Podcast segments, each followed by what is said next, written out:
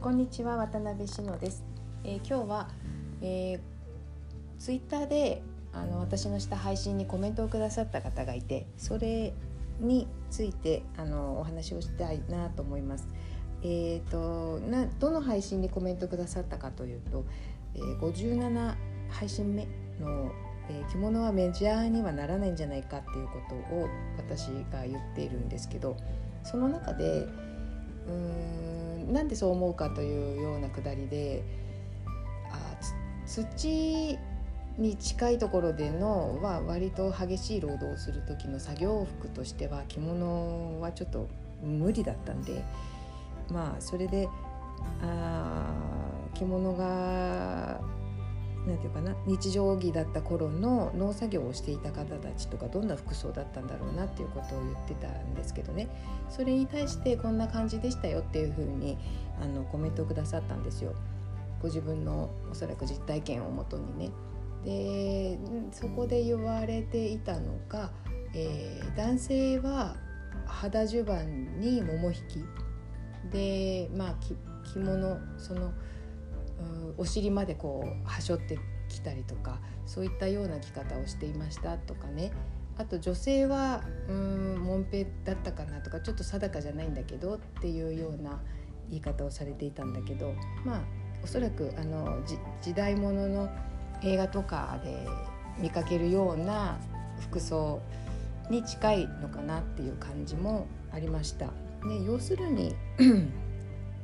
やっぱり下着ですよね。あのその時って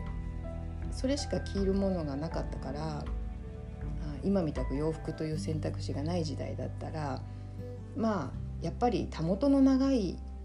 着物であの裾さばきの悪い着物だったら作業にはやっぱり適さないわけですよねだから脱いじゃって、えー、ほぼ下着で作業していたっていうことなのかなというふうに私は解釈をしました。うん、あ現代でそれやるのはちょっと厳しいですよね。あのよほど余興とかじゃないと無理かなと思う。っていうのはあのやっぱりもう今や機能的な服が作業と作業に向く機能的な服がいろいろありますからもういろんなことが細分化されてもうこういう時はこの服こういう時はこの服っていうようにまあ豊かにはなりましたよね。で実際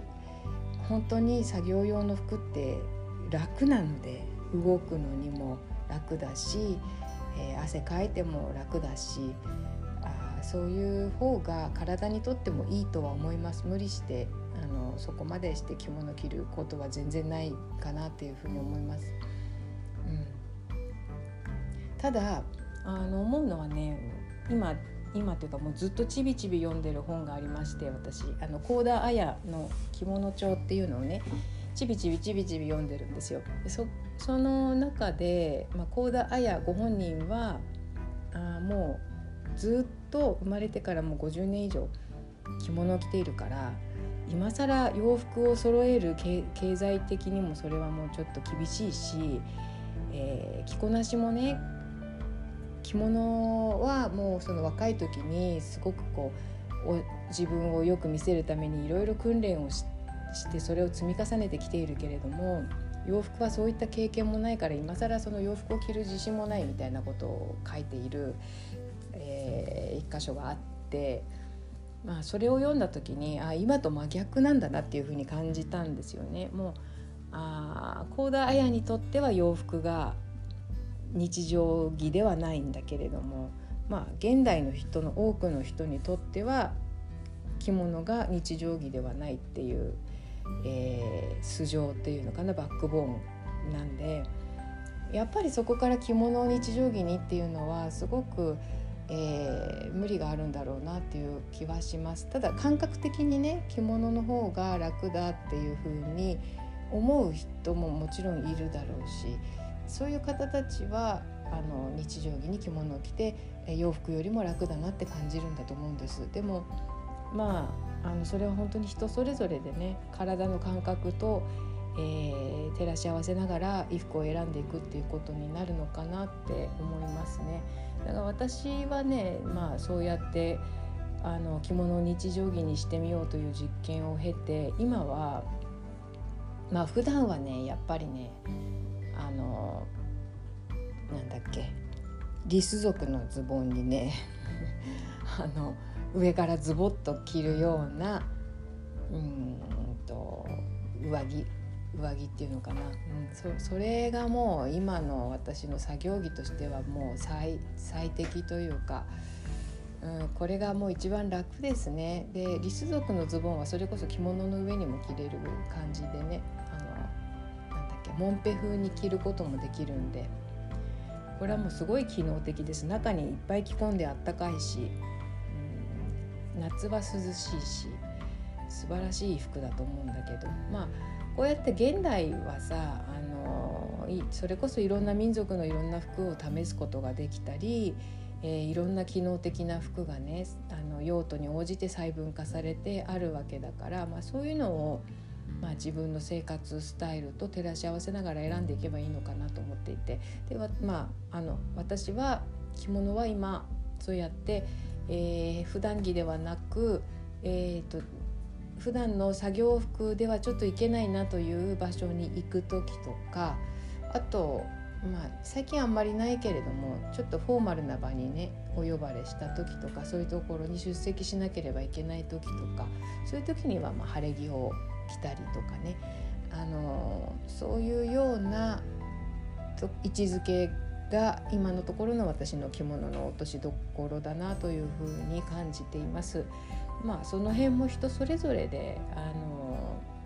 自分がどこが心地いいのかなっていうとこを探していけばいいんだと思うんだけどでもねいずれにしてもなんか洋服だけではなくてその暮らしの中に洋服と和服っていうのが着物が2つあるってすごくあの豊かなことだなというふうにも感じます。あの選べるしね。気分も変わるし。あの何て言うかな。これは特権ですよね。きっとね。日本人の。うん、あだから利用しない手はないと思うんであのぜひね着物も普段の生活の中に取り入れていただけたらなというふうに感じてますそこにねくずふの帯地も選択肢の中に入れていただければなというふうに思います。え今日はね今年最後の配信になりますのでこの後もう一回もう一つちょっと最後のまとめの配信を何かしたいなというふうには思っているんですけれどもこのエピソードはこれで一旦終わりにしたいと思います、えー、聞いていただきましてありがとうございました。それではまた。失礼いたします。